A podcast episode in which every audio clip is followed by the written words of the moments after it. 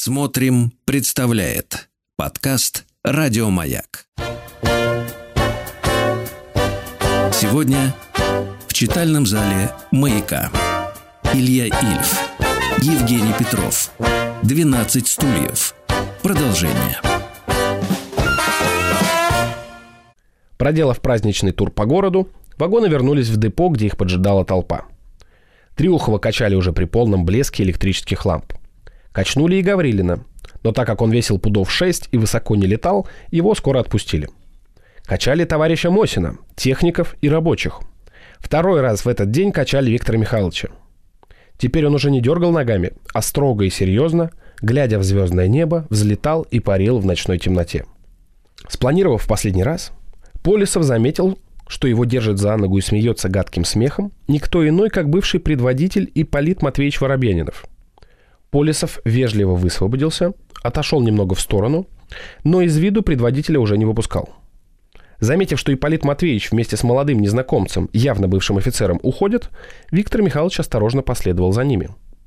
Когда все уже кончилось, и Гаврилин в своем лиловеньком фиате поджидал отдававшего последнее распоряжение Триухова, чтобы ехать с ним в клуб – к воротам депо подкатил фортовский полугрузовичок с кинохроникерами. Первым из машины ловко выпрыгнул мужчина в 12-угольных роговых очках и элегантном кожаном армяке без рукавов. Острая длинная борода росла у мужчины прямо из адамового яблока. Второй мужчина тащил киноаппарат, путаясь в длинном шарфе того стиля, который Остап Бендер обычно называл «шик-модерн».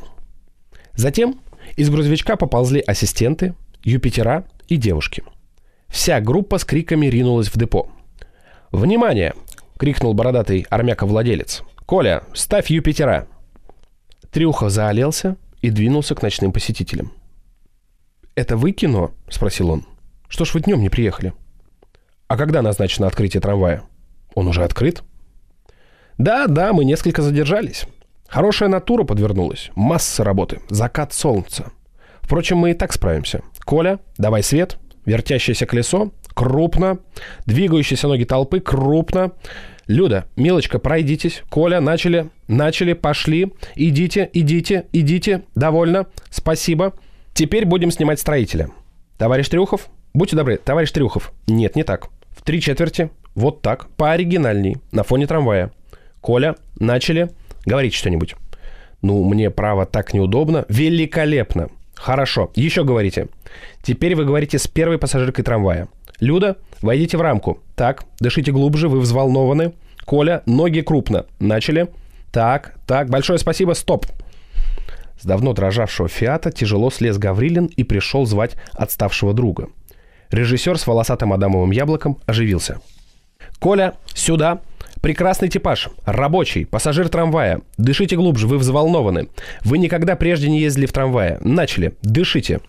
Гаврилин с ненавистью засопел. Прекрасно. Милочка, иди сюда. Привет от комсомола. Дышите глубже, вы взволнованы. Так, прекрасно. Коля, кончили. А трамвай снимать не будете? Спросил Триухов застенчиво. Видите ли, промычал кожаный режиссер. Условия освещения не позволяют. Придется доснять в Москве. Целую. Кинохроника молниеносно исчезла. «Ну, поедем, дружок, отдыхать», — сказал Гаврилин. «Ты что, закурил?» «Закурил», — сознался Триухов. «Не выдержал». На семейном вечере голодный накурившийся Триухов выпил три рюмки водки и совершенно опьянел. Он целовался со всеми, и все его целовали. Он хотел сказать что-то доброе своей жене, но только рассмеялся. Потом долго тряс руку Гаврилина и говорил «Ты чудак, Тебе надо научиться проектировать железнодорожные мосты. Это замечательная наука. И главное, абсолютно простая. Мост через Гудзон... Через полчаса его развезло окончательно, и он произнес Филиппику, направленную против буржуазной прессы. «Эти акробаты фарса, эти гиены пера, эти виртуозы ротационных машин!» — кричал он. Домой его отвезла жена на извозчике. «Хочу ехать на трамвае», — говорил он жене. «Ну как ты этого не понимаешь? Раз есть трамвай, значит, на нем нужно ехать. Почему? Во-первых, это выгодно».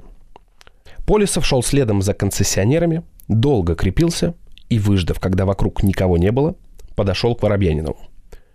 «Добрый вечер, господин Ипполит Матвеевич», — сказал он почтительно. Воробьянинову сделалось не по себе. «Не имею чести», — пробормотал он. Остап выдвинул правое плечо и подошел к слесарю-интеллигенту. «Ну-ну», — сказал он, — «что вы хотите сказать моему другу?» «Вам не надо беспокоиться», — зашептал Полисов, оглядываясь по сторонам. «Я от Елены Станиславовны». «Как? Она здесь?» «Здесь. И очень хочет вас видеть». «Зачем?» — спросил Остап. «А вы кто такой?» «Я...» «Вы, Ипполит Матвеевич, не думайте ничего такого. Вы меня не знаете, но я вас очень хорошо помню. «Я бы хотел зайти к Елене Станиславовне», — нерешительно сказал Воробьянинов. «Она чрезвычайно просила вас прийти». «Да, но откуда она узнала?» «Я вас встретил в коридоре комхоза и долго думал, знакомое лицо. Потом вспомнил, вы, Ипполит Матвеевич, ни о чем не волнуйтесь. Все будет совершенно тайно». «Знакомая женщина?» — спросил Остап деловито. «Да, старая знакомая. Тогда, может быть, зайдем, поужинаем у старой знакомой. Я, например, безумно хочу жрать, а все закрыто». «Пожалуй». Тогда идем. Видите нас, таинственный незнакомец. И Виктор Михайлович, проходными дворами, поминутно оглядываясь, повел компаньонов к дому гадалки в Перелешинский переулок. Илья Ильф, Евгений Петров, 12 стульев. Сделано на маяке. Глава 14. Союз меча и орала. Когда женщина стареет, с ней могут произойти многие неприятности. Могут выпасть зубы, посидеть и поредеть волосы, развиться одышка, может нагрянуть тучность, может одолеть крайняя худоба, но голос у нее не изменится. Он останется таким же, каким был у нее гимназисткой, невестой или любовницей молодого повесы. Поэтому, когда Полесов постучал в дверь, и Елена Станиславовна спросила, кто там, Воробьянинов дрогнул. Голос его любовницы был тот же, что и в 99 году, перед открытием парижской выставки. Но, войдя в комнату и сжимая веки от света, Ипполит Матвеевич увидел, что от былой красоты не осталось и следа. «Как вы изменились!» — сказал он невольно. Старуха бросилась ему на шею. «Спасибо», — сказала она. «Я знаю, чем вы рисковали, придя ко мне. Вы тот же великодушный рыцарь. Я не спрашиваю вас, зачем вы приехали из Парижа. Видите, я не любопытна. Но я приехал вовсе не из Парижа, растерянно сказал Воробьянинов. Мы с коллегой прибыли из Берлина, поправил Остап, нажимая на локоть Ипполита Матвеевича. Об этом не рекомендуется говорить вслух. «Ах, я так рада вас видеть!» – возопила гадалка. «Войдите сюда, в эту комнату. А вы, Виктор Михайлович, простите, но не зайдете ли вы через полчаса? О, заметил Остап. Первое свидание. Трудные минуты. Разрешите и мне удалиться. Вы позволите с вами, любезнейший Виктор Михайлович. Слесарь задрожал от радости. Оба ушли в квартиру Полесова, где Остап, сидя на обломке ворот дома номер 5 по Перелешинскому переулку, стал развивать перед оторопевшим кустарем-одиночкою с мотором фантасмагорические идеи, клонящиеся к спасению Родины. Через час они вернулись и застали стариков совершенно разомлевшими. «А вы помните, Елена Станиславовна, — говорил Ипполит Матвеевич, — а вы помните, Ипполит Матвеевич», — говорила Елена Станиславовна. «Кажется, наступил психологический момент для ужина», — подумал Остап. И, прервав Ипполита Матвеевича, вспоминавшего выборы в городскую управу, сказал, «В Берлине есть очень странный обычай. Там едят так поздно, что нельзя понять, что это – ранний ужин или поздний обед». Елена Станиславовна встрепенулась отвела кроличий взгляд от Воробьянинова и потащилась на кухню. «А теперь действовать, действовать и действовать», — сказал Остап, понизив голос до степени полной нелегальности. Он взял Полисова за руку. «Старуха не подкачает? Надежная женщина?» Полисов молитвенно сложил руки. «Ваше политическое кредо». «Всегда», — восторженно ответил Полисов. «Вы, надеюсь, Кирилловец?» «Так точно», Полисов вытянулся в струну. «Россия вас не забудет», — рявкнул Остап. Ипполит Матвеевич, держа в руке сладкий пирожок, с недоумением слушал Остапа. Но удержать его было нельзя. Его несло. Великий комбинатор чувствовал вдохновение, упоительное состояние перед вышесредним шантажом. Он прошелся по комнате, как барс. В таком возбужденном состоянии его застала Елена Станиславовна, с трудом тащившая из кухни самовар. Остап галантно подскочил к ней, перенял на ходу самовар и поставил его на стол. Самовар свистнул. Остап решил действовать. «Мадам», — сказал он, — «мы счастливы видеть в вашем лице...» Он не знал, кого он счастлив видеть в лице Елены Станиславовны. Пришлось начать снова. Изо всех пышных оборотов царского режима вертелось в голове только какое-то милостиво повелеть соизволил, но это было не к месту. Поэтому он начал деловито. Строгий секрет. Государственная тайна.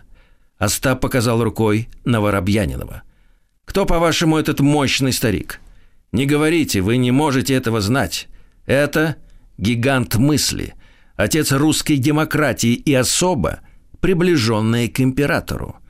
Ипполит Матвеевич встал во весь свой прекрасный рост и растерянно посмотрел по сторонам. Он ничего не понимал, но, зная по опыту, что Остап Бендер никогда не говорит зря, молчал – в Полисове все происходящее вызвало дрожь. Он стоял, задрав подбородок к потолку в позе человека, готовящегося пройти церемониальным маршем.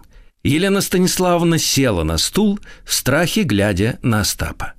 «Наших в городе много?» – спросил Остап напрямик. «Каково настроение?» «При наличии отсутствия — сказал Виктор Михайлович, и стал путно объяснять свои беды. Тут был и дворник дома номер пять, возомнивший о себе хам, и плашки три восьмых дюйма, и трамвай, и прочее. «Хорошо», — грянул Остап.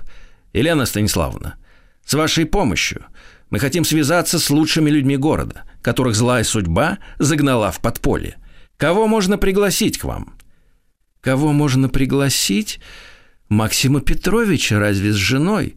Без жены, поправил Остап, без жены. Вы будете единственным приятным исключением. Еще кого? В обсуждении, к которому деятельно примкнул и Виктор Михайлович, выяснилось, что пригласить можно того же Максима Петровича Чарушникова, бывшего гласного городской думы, а ныне чудесным образом сопричисленного к лику совработников – Хозяина быстро упака Дядева, председателя одесской бубличной артели «Московские баранки» Кислярского и двух молодых людей без фамилий, но вполне надежных. В таком случае прошу пригласить их сейчас же на маленькое совещание под величайшим секретом – заговорил Полисов. «Я побегу к Максиму Петровичу за Никешей и Владей.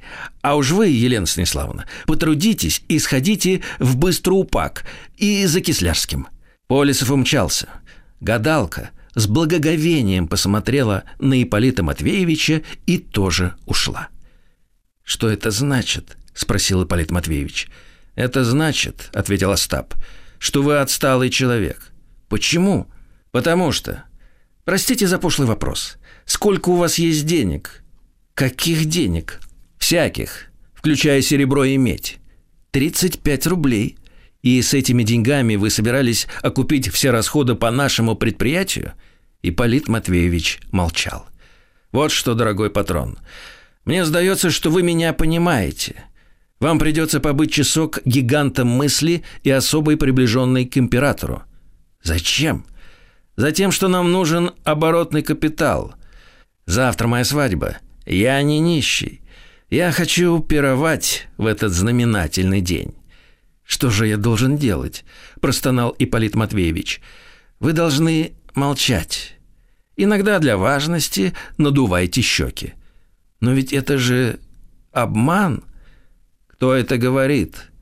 Это говорит граф Толстой или Дарвин? Нет. Я слышу это из уст человека, который еще вчера только собирался забраться ночью в квартиру Грицацуевой и украсть у бедной вдовы мебель. Не задумывайтесь, молчите. И не забывайте надувать щеки. К чему ввязываться в такое опасное дело? Ведь могут донести... Об этом не беспокойтесь. На плохие шансы я не ловлю.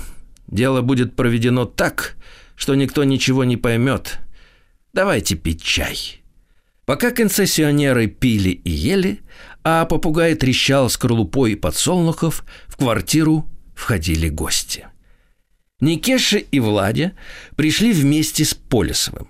Виктор Михайлович не решился представить молодых людей гиганту мысли.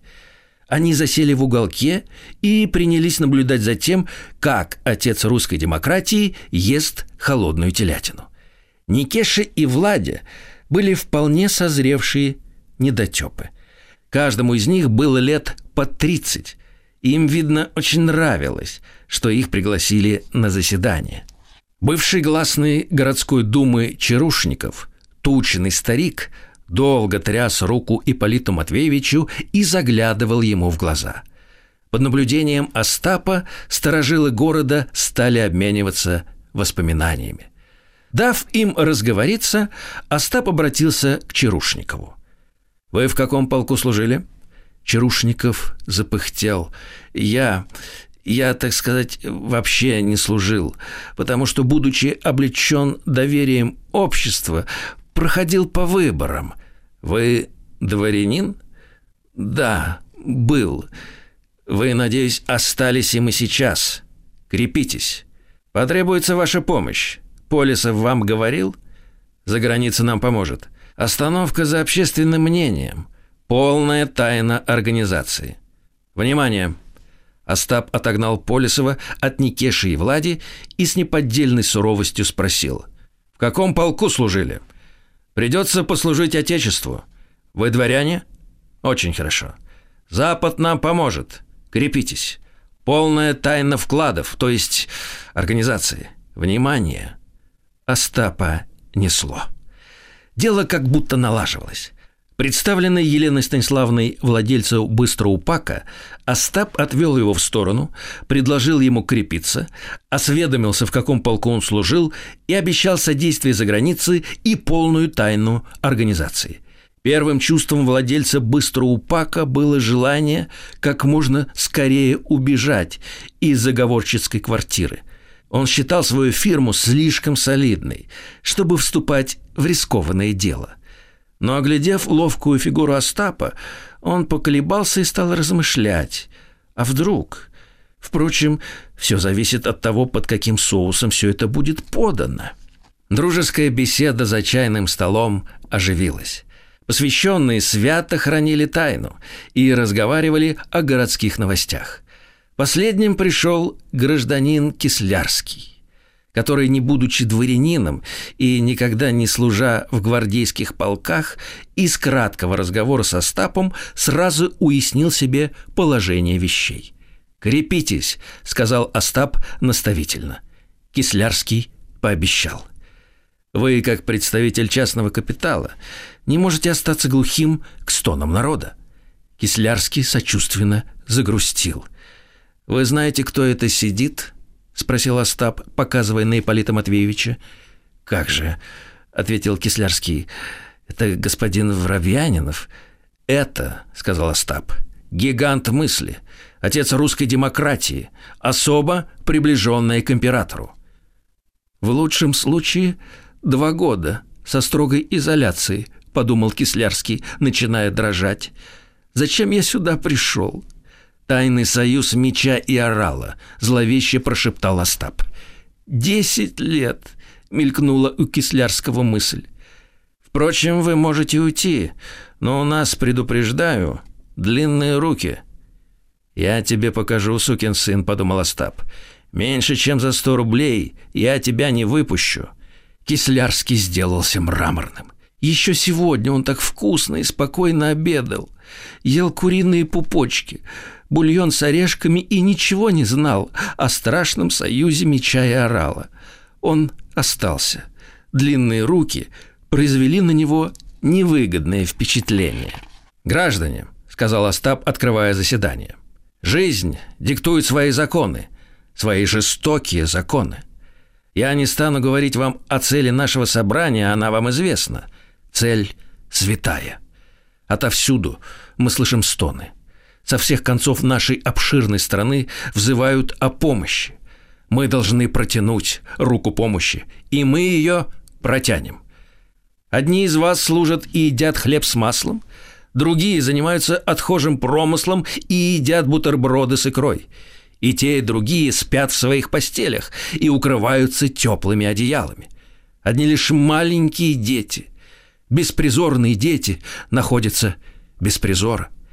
Эти цветы улицы или, как выражаются пролетарии умственного труда, цветы на асфальте заслуживают лучшей участи. Мы, господа присяжные заседатели, должны им помочь. И мы, господа присяжные заседатели, им поможем. Илья Ильф, Евгений Петров, 12 стульев. Сделано на маяке. Речь великого комбинатора вызвала среди слушателей различные чувства. Полисов не понял своего нового друга, молодого гвардейца. «Какие дети?» – подумал он. «Почему дети?» Ипполит Матвеевич даже и не старался ничего понять. Он давно уже махнул на все рукой и молча сидел, надувая щеки. Елена Станиславовна пригорюнилась. Никеша и Владя преданно глядели на голубую жилетку Остапа. Владелец быстроупака был чрезвычайно доволен.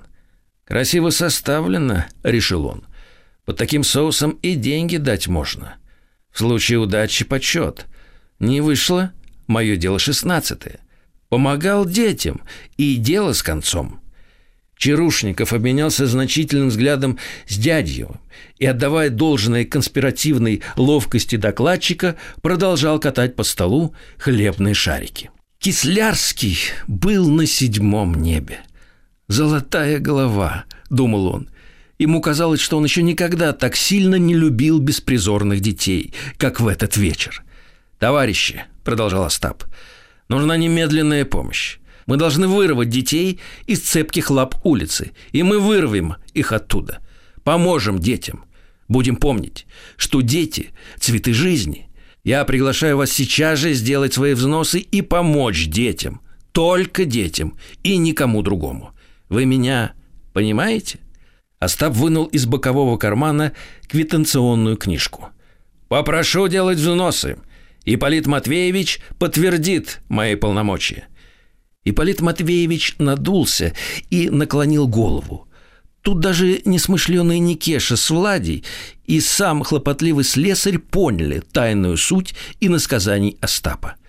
«В порядке старшинства, господа», — сказал Остап. «Начнем с уважаемого Максима Петровича». Максим Петрович заерзал и дал от силы 30 рублей. «В лучшие времена дам больше», — заявил он. «Лучшие времена скоро наступят», — сказал Остап. Впрочем, к беспризорным детям, которых я в настоящий момент представляю, это не относится. Восемь рублей дали Никеша с Владей. Мало молодые люди. Молодые люди зарделись. Полисов сбегал домой и принес пятьдесят. «Браво, гусар!» — сказал Остап. «Для гусара-одиночки с мотором этого на первый раз достаточно. Что скажет купечество?» Дядев и Кислярский долго торговались и жаловались на уравнительный.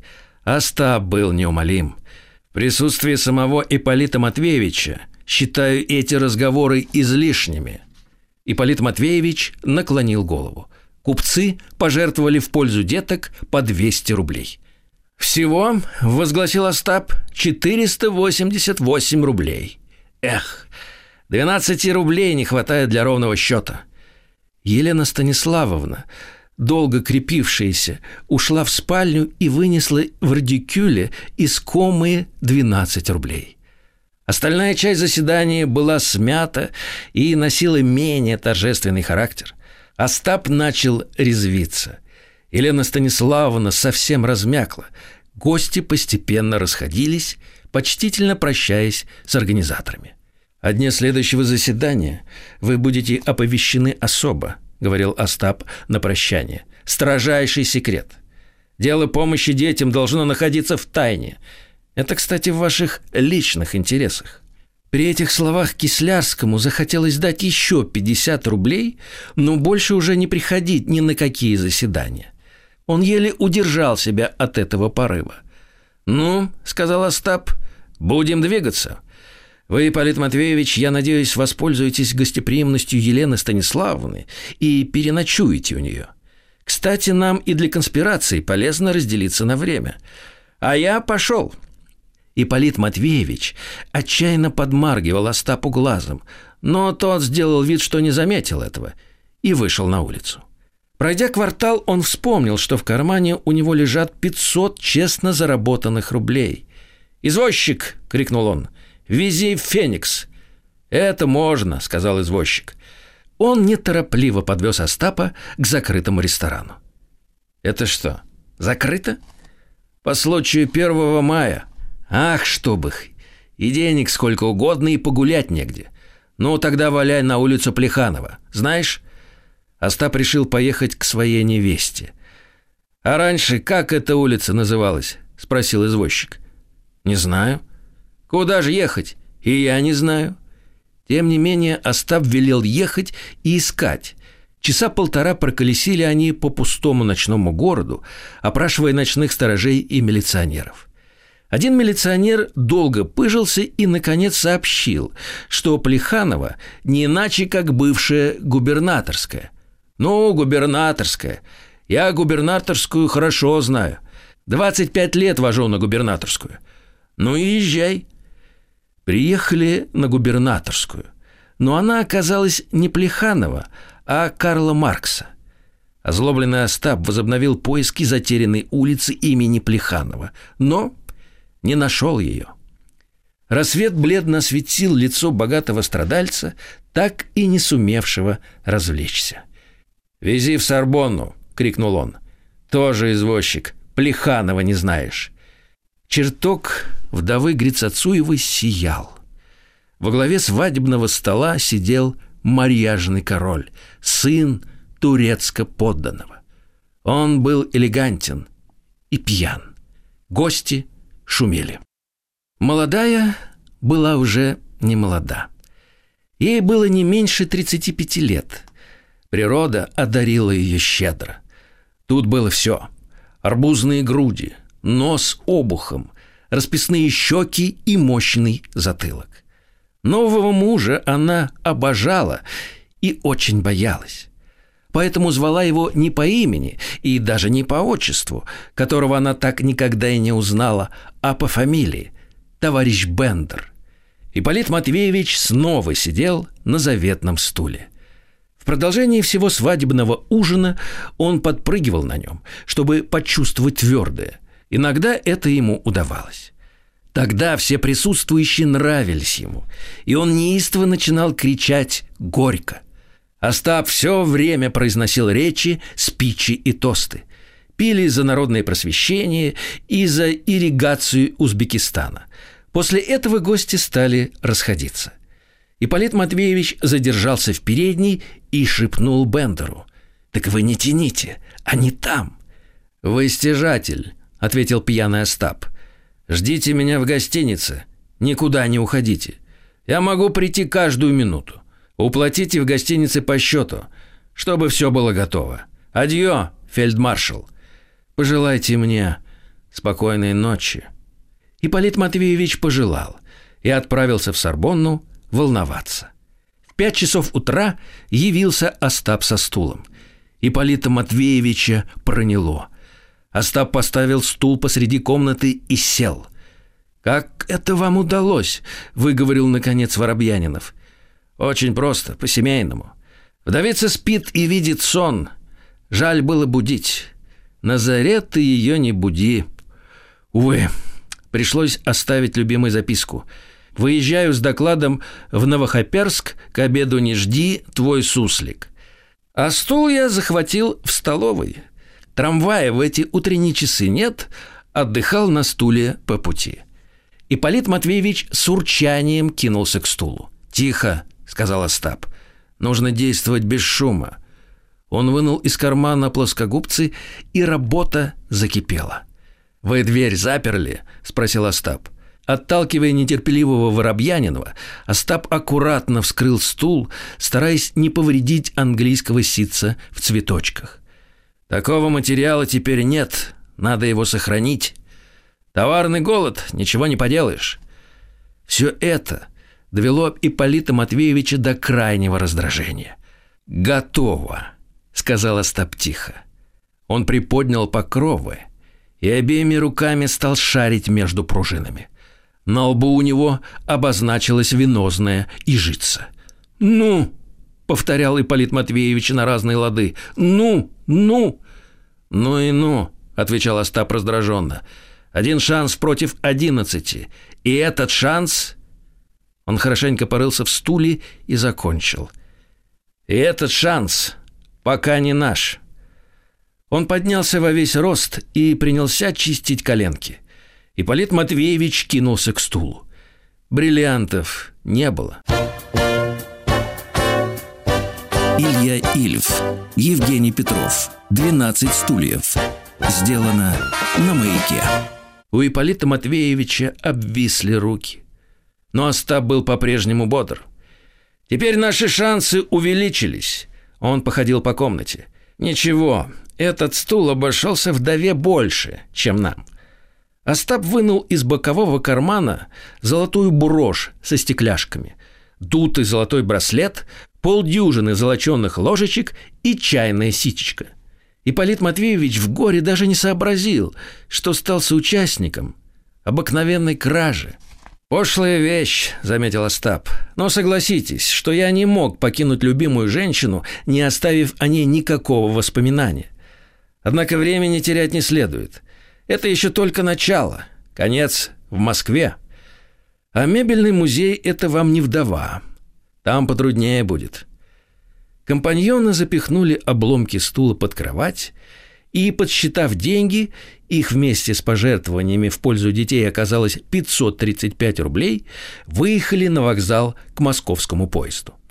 Ехать пришлось через весь город на извозчике. На кооперативной они увидели Полисова, бежавшего по тротуару, как пугливая антилопа. За ним гнался дворник дома номер пять по Перелешинскому переулку. Заворачиваясь за угол, концессионеры успели заметить, что дворник настиг Виктора Михайловича и принялся его дубасить. Полисов кричал «караул» и «хам». До отхода поезда сидели в уборной, опасаясь встречи с любимой женщиной. Поезд уносил друзей в шумный центр. Друзья приникли к окну. Вагоны проносились над гусищем. Внезапно Остап заревел и схватил Воробьянинова за бицепс. «Смотрите, смотрите!» — крикнул он. «Скорее! Альхин, сукин сын!» Ипполит Матвеевич посмотрел вниз. Под насыпью дюжий усатый молодец тащил тачку, груженную рыжей физгармонией и пятью оконными рамами — тачку подталкивал стыдливого вида гражданин в мышиной толстовочке. Солнце пробилось сквозь тучи. Сияли кресты церквей. Остап хохоча высунулся из окна и гаркнул. «Пашка, на толкучку едешь?» Паша Емелевич поднял голову, но увидел только буфера последнего вагона и еще сильнее заработал ногами. «Видели?» – радостно спросил Остап. «Красота! Вот работают люди. Остап похлопал загрустившего Воробьянинова по спине. «Ничего, папаша, не унывайте. Заседание продолжается. Завтра вечером мы в Москве». Илья Ильф, Евгений Петров, 12 стульев. Часть вторая. В Москве. Глава 15. Среди океана стульев. Статистика знает все – точно учтено количество пахотной земли в СССР с подразделением на чернозем, суглинок и лес. Все граждане обоего пола записаны в аккуратные толстые книги, так хорошо известные Политу Матвеевичу Воробьянинову, книги ЗАГСов. Известно, сколько какой пищи съедает в год средний гражданин республики. Известно, сколько этот средний гражданин выпивает в среднем водки с примерным указанием потребляемой закуски – Известно, сколько в стране охотников, балерин, револьверных станков, собак всех пород, велосипедов, памятников, девушек, маяков и швейных машинок. Как много жизни, полной пыла, страстей и мысли глядит на нас со статистических таблиц. Кто он, розовощекий индивид, сидящий салфеткой на груди за столиком и с аппетитом уничтожающий дымящуюся снедь? Вокруг него лежат стада миниатюрных быков. Жирные свиньи сбились в угол таблицы. В специальном статистическом бассейне плещутся бесчисленные осетры, налимы и рыба-чехонь. На плечах, руках и голове индивида сидят куры.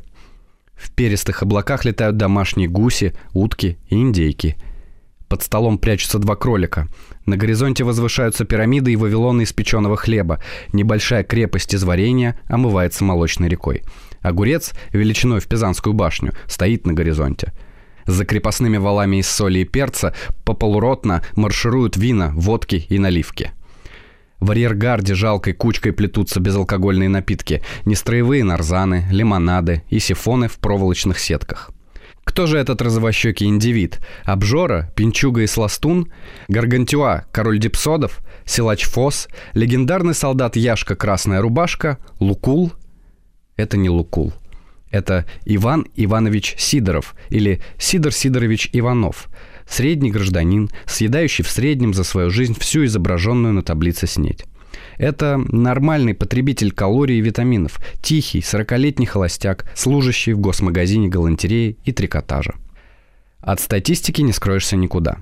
Она имеет точные сведения не только о количестве зубных врачей, колбасных шприцев, дворников, кинорежиссеров, проституток, соломенных крыш, вдов, извозчиков и колоколов но знает даже сколько в стране статистиков.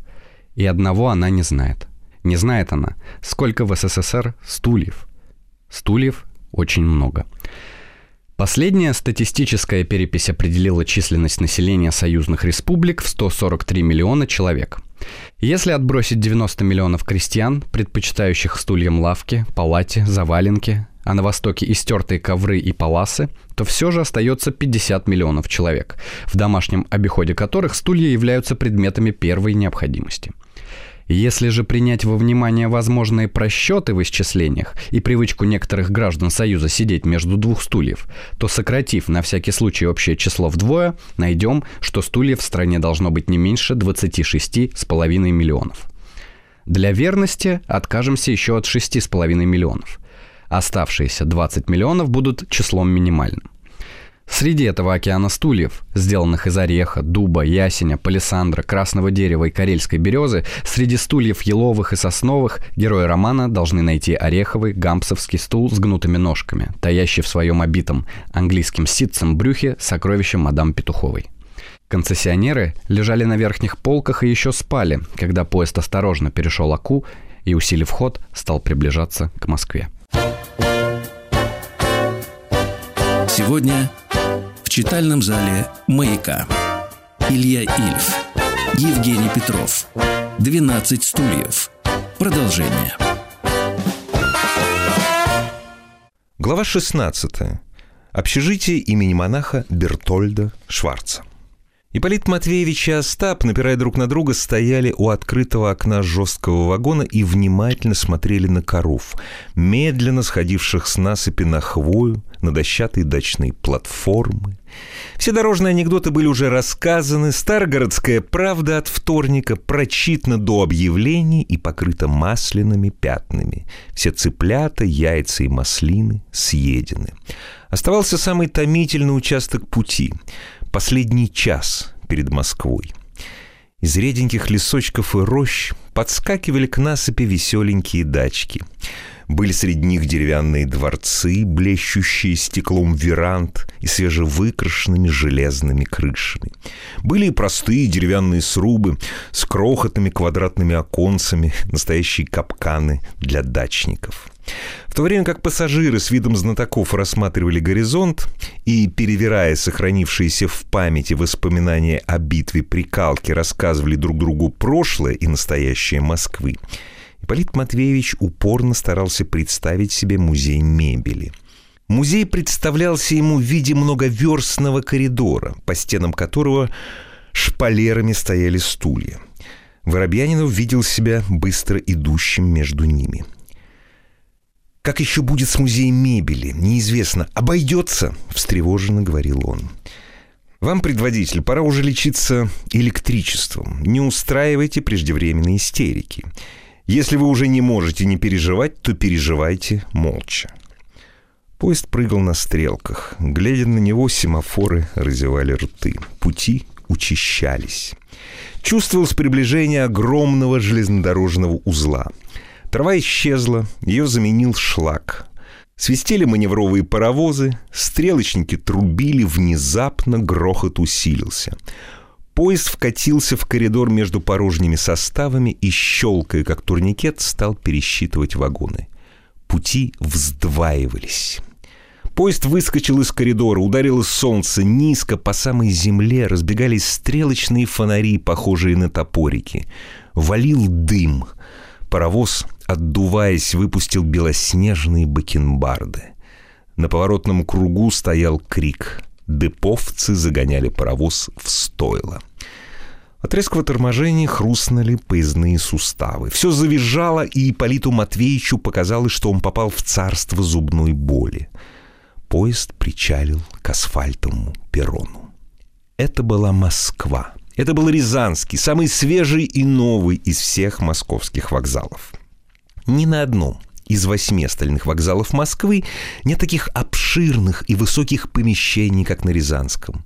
Весь Ярославский вокзал с его псевдорусскими гребешками и геральдическими курочками легко может поместиться в большом буфете-ресторане Рязанского вокзала – московские вокзалы – ворота города.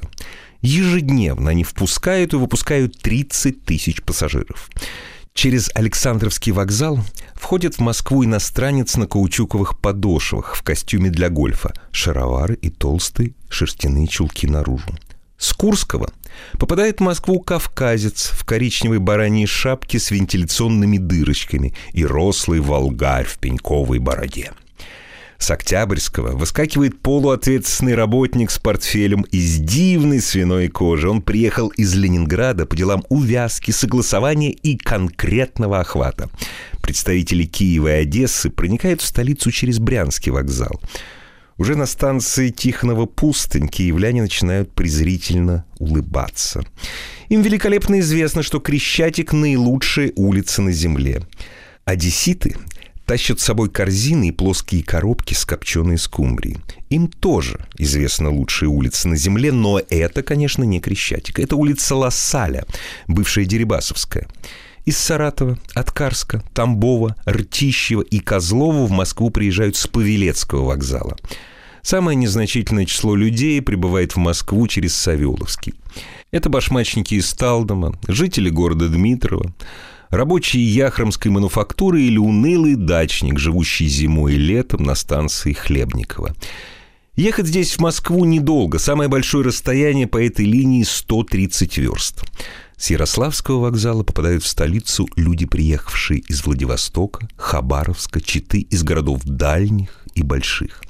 Самые диковинные пассажиры, однако, на Рязанском вокзале – это узбеки в белых кисейных челмах и цветочных халатах, краснобородые таджики, туркмены, хивинцы и бухарцы, над республиками которых сияет вечное солнце. Концессионеры с трудом пробились к выходу, очутились на Каланчевской площади. Справа от них высились геральдические курочки Ярославского вокзала. Прямо против них туско поблескивал Октябрьский вокзал, выкрашенный масляной краской в два цвета.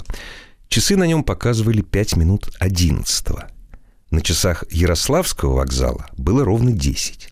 А посмотрев на темно-синий, украшенный знаками зодиака циферблат Рязанского вокзала, путешественники заметили, что часы показывали без пяти десять. «Очень удобно для свиданий», — сказал Остап. «Всегда есть десять минут форы».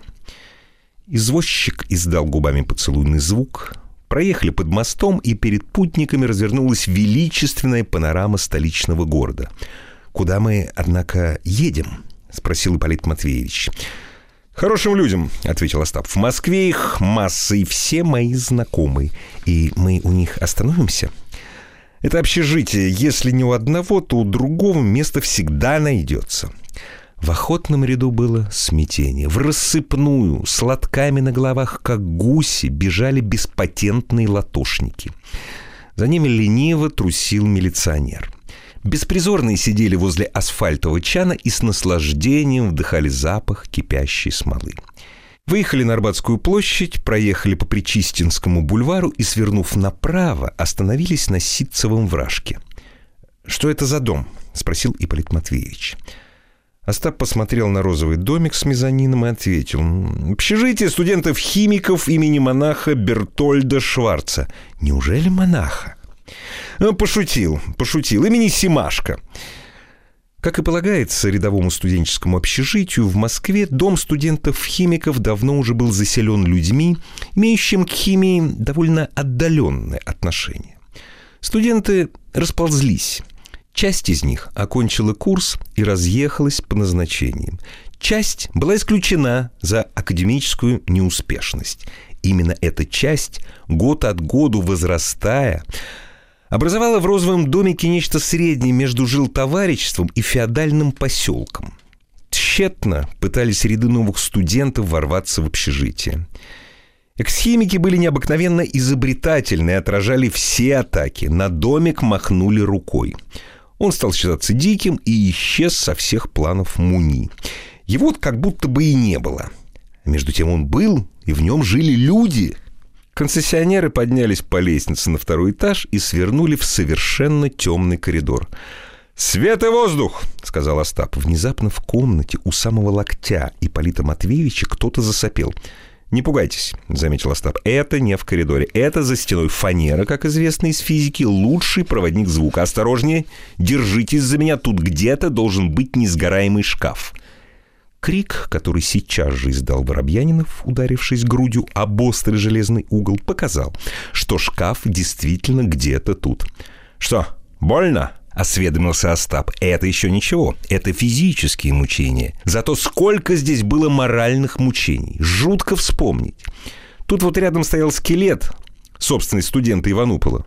Он купил его на Сухаревке, а держать в комнате боялся. Так что посетители сперва ударялись о кассу, а потом на них падал скелет. Беременные женщины были очень недовольны. По лестнице, шедшей винтом, компаньоны поднялись в мезонин. Большая комната мезонина была разрезана фанерными перегородками на длинные ломти. В два аршина ширины каждый. Комнаты были похожи на пеналы с тем только отличием, что кроме карандашей и ручек здесь были люди и примусы. «Ты дома, Коля?» Тихо спросил Остап, остановившись у центральной двери. В ответ на это во всех пяти пеналах завозились и загалдели. «Дома?» — ответили за дверью. Опять к этому дураку гости с позаранку пришли. Зашептал женский голос из крайнего пенала слева. «Дайте же человеку поспать!» — буркнул пенал номер два. В третьем пенале радостно зашипели. Кольки из милиции пришли за вчерашнее стекло. В пятом пенале молчали. Там ржал примус и целовались. Остап толкнул ногою дверь. Все фанерное сооружение затряслось, и концессионеры проникли в Колькину щель. Картина, представившаяся взору Остапа, при внешней своей невинности была ужасна. В комнате из мебели был только матрац в красную полоску, лежащий на четырех кирпичах. Но не это беспокоило Остапа. Колькина мебель была ему известна давно — не удивил его и сам Колька, сидящий на матраце с ногами. Но рядом сидело такое небесное создание, что Остап сразу омрачился. Такие девушки никогда не бывают деловыми знакомыми. Для этого у них слишком голубые глаза и чистая шея. Это любовницы или еще хуже, это жены и жены любимые. И действительно, Коля называл создание Лизы, говорил ей «ты», и показывал ей рожки. Ипполит Матвеевич снял свою касторовую шляпу. Остап вызвал Колю в коридор, там они долго шептались. «Прекрасное утро, сударыня», — сказал Ипполит Матвеевич. Голубоглазая сударыня засмеялась и без всякой видимой связи с замечанием Ипполит Матвеевича заговорил о том, какие дураки живут в соседнем пенале. Они нарочно заводят примус, чтобы не было слышно, как они целуются. Но вы поймите, это же глупо. Мы все слышим. Вот они действительно ничего уже не слышат из-за своего примуса. Хотите, я вам сейчас покажу. Слушайте. И Колина жена, постигшая все тайны примуса, громко сказала «Зверевы дураки». За стеной слышалось адское пение примуса и звуки поцелуев. Видите, они ничего не слышат. Зверевы дураки, болваны и психопаты. Видите? Да, — сказал Ипполит Матвеевич. А мы примуса не держим. Зачем? Мы ходим обедать в вегетарианскую столовую, хотя я против вегетарианской столовой. Но когда мы с Колей поженились, а он мечтал о том, как мы вместе будем ходить в вегетарианку. Ну вот мы и ходим. Я очень люблю мясо. Там котлеты из лапши. Только вы, пожалуйста, ничего не говорите Коле. В это время вернулся Коля со Стапом. «Ну что ж, раз у тебя решительно нельзя остановиться, мы пойдем к Пантелею. «Верно, ребята!» — закричал Коля. «Идите к Ивануполу. Это свой парень». «Приходите к нам в гости», — сказала Колина жена. «Мы с мужем будем очень рады». «Опять в гости зовут», — возмутились в крайнем пенале. «Мало им гостей». «А вы дураки, болваны и психопаты, не ваше дело», — сказала Колина жена, не повышая голоса. «Ты слышишь, Иван Андреевич?» — заволновались в крайнем пенале. «Твою жену оскорбляют, а ты молчишь» подали свой голос невидимые комментаторы и из других пеналов. Словесная перепалка разрасталась. Компаньоны ушли вниз, к Ивануполу. Студента не было дома. Ипполит Матвеевич зажег спичку. На дверях висела записка. «Буду не раньше девяти часов. Пантелей». «Не беда», — сказал Остап. «Я знаю, где ключ». Он пошарил под несгораемой кассой, достал ключ и открыл дверь. Комната студента Иванупола была точно такого же размера, как и Колина, но зато угловая. Одна стена ее была каменной, чем студент очень гордился. Ипполит Матвеевич с огорчением заметил, что у студента не было даже матраца. «Отлично устроимся», — сказал Остап. «Приличная кубатура для Москвы, а если мы уляжемся все втроем на полу, то даже останется немного места». А Пантелей, сукин сын. Куда он девал матрас, интересно знать. Окно выходило в переулок. Там ходил милиционер. Напротив, в домике, построенном на манер готической башни, помещалось посольство крохотной державы. За железной решеткой играли в теннис. Летал белый мячик. Слышались короткие возгласы. «Аут», — сказал Остап. «Класс игры невысокий. Однако давайте отдыхать». Концессионеры разостлали на полу газеты. Ипполит Матвеевич вынул подушку-думку, которую возил с собой. Остап повалился на телеграммы и заснул. Полит Матвеевич спал уже давно. Илья Ильф, Евгений Петров, 12 стульев. Сделано на маяке. Глава 17. Уважайте матрацы, граждане. Лиза, пойдем обедать? Мне не хочется, я вчера уже обедала. Я тебя не понимаю. Не пойду я есть фальшивого зайца. Ну и глупо. Я не могу питаться вегетарианскими сосисками. Сегодня будешь есть шарлотку. Мне что-то не хочется. Говори тише. Все слышно. И молодые супруги перешли на драматический шепот. Через две минуты Коля понял в первый раз за три месяца супружеской жизни, что любимая женщина любит морковные, картофельные и гороховые сосиски гораздо меньше, чем он. «Значит, ты предпочитаешь собачину диетическому питанию?» – закричал Коля в горячности, не учтя подслушивающих соседей – «Да говори тише!» – громко закричала Лиза. «А потом ты ко мне плохо относишься, да? Я люблю мясо. Иногда. Что же тут дурного?» Коля изумленно замолчал. Этот поворот был для него неожиданным. Мясо пробило бы в Колином бюджете огромную незаполнимую брешь. Прогуливаясь вдоль матраца, на котором, свернувшись в узелок, сидела раскрасневшаяся Лиза, молодой супруг производил отчаянные вычисления – Копирование на кальку в чертежном бюро техносила давало Коле Калачеву даже в самые удачные месяцы никак не больше 40 рублей. За квартиру Коля не платил. В диком поселке не было управдома, и квартирная плата была там понятием абстрактным. 10 рублей уходило на обучение Лизы, кройки и шитью на курсах с правами строительного техникума. Обед на двоих. Одно первое – борщ монастырский, одно второе – фальшивый заяц или настоящая лапша. Съедаемый честно, пополам, в викторианской столовой не укради. Вырвал из бюджета супругов 13 рублей в месяц. Остальные деньги расплывались неизвестно куда. Это больше всего смущало Колю. Куда идут деньги? Задумался он, вытягивая рейсфейдером на небесного цвета кальки длинную и тонкую линию. При таких условиях перейти на мясоедение значило гибель, поэтому Коля пылко заговорил. «Подумай только, пожирать трупы убитых животных, людоедство под маской культуры. Все болезни происходят от мяса». «Конечно», – застенчивой иронией сказала Лиза. «Например, ангина. Да-да, и ангина. А что ты думаешь? Организм, ослабленный вечным потреблением мяса, не в силах сопротивляться инфекции. Как это глупо! Не это глупо. Глуп тот, кто стремится набить свой желудок, не заботясь о количестве витаминов. Коля вдруг замолчал, все больше и больше заслоняя фон из пресных и вялых лапшевников, каши, картофельной чепухи. Перед Колиным внутренним оком предстала обширная свиная котлета.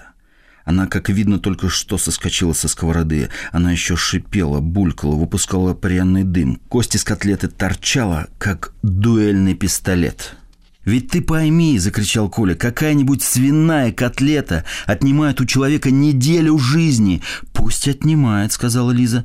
«Фальшивый заяц отнимает полгода. Вчера, когда мы съели морковное жаркое, я почувствовала, что умираю. Только я не хотела тебе говорить. Почему же ты не хотела говорить? У меня не было сил, я боялась заплакать. А теперь ты не боишься? Теперь мне уже все равно». Лиза всплакнула, «Лев Толстой», — сказал Коля дрожащим голосом, — «тоже не ел мясо». «Да», — ответила Лиза, икая от слез, — «граф ел спаржу». Спаржа не мясо. А когда он писал «Войну и мир», он ел мясо. Ел, ел, ел. И когда Анну Каренину писал, лопал, лопал, лопал. Да замолчи. Лопал, лопал, лопал. А когда Крейцерову сонату писал, тогда тоже лопал? Ядовито спросил Коля. Крейцерова соната маленькая, попробовал бы он написать «Войну и мир», сидя на вегетарианских сосисках. «Что ты, наконец, прицепилась ко мне со своим толстым?» «Я к тебе прицепилась с толстым? Я? Я к вам прицепилась с толстым?» Коля тоже перешел на «вы». В пеналах громко ликовали. Лиза поспешно с затылка на лоб натягивала голубую вязаную шапочку. «Куда ты идешь? Оставь меня в покое, иду по делу». И Лиза убежала. «Куда она могла пойти?» – подумал Коля. Он прислушался. «Много воли дано вашей сестре при советской власти», – сказали в крайнем слева пенале. «Утопится?» – решили в третьем пенале. Пятый пенал развел примус и занялся обыденными поцелуями. Лиза взволнованно бежала по улицам. Был тот час воскресного дня, когда счастливцы везут по Арбату с рынка матрацы. Молодоженые советские середняки – главные покупатели пружинных матрацев. Они везут их стаймя и обнимают обеими руками. Да как им не обнимать голубую в лоснящихся цветочках основу своего счастья? Илья Ильф, Евгений Петров, 12 стульев. Сделано на маяке. Граждане, уважайте пружинный матрац в голубых цветочках. Это семейный очаг. Альфа и омега меблировки – общее и целое домашнего уюта, любовная база, отец примуса. Как сладко спать под демократический звон его пружин. Какие чудесные сны видит человек, засыпающий на его голубой дерюге. Каким уважением пользуется каждый матрацевладелец. Человек, лишенный матраца, жалок. Он не существует. Он не платит налогов, не имеет жены, знакомые не дают ему взаймы денег до среды, шоферы такси посылают ему вдогонку оскорбительные слова, девушки смеются над ним, они не любят идеалистов, человек, лишенный матраца, большей частью пишет стихи. Под мягкий звон часов буре Приятно отдыхать в качалке, Снежинки вьются на дворе, И как мечты летают галки — Творит он за высокой конторкой телеграфа, задерживая деловых матрацевладельцев, пришедших отправлять телеграммы. Матрац ломает жизнь человеческую. В его обивке и пружинах таится некая сила, притягательная и до сих пор не исследованная.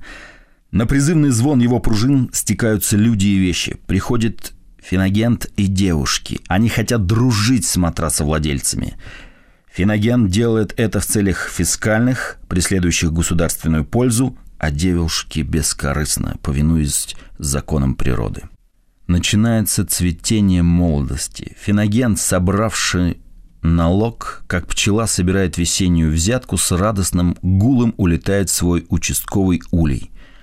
А отхлынувших девушек заменяет жена и примус ювель номер один – Матрац ненасытен, он требует жертвоприношений. По ночам он издает звон падающего меча. Ему нужна этажерка, ему нужен стол на глупых тумбах. Лязгая пружинами, он требует занавесей, портьер и кухонной посуды. Он толкает человека и говорит ему «Пойди, купи рубель и скалку».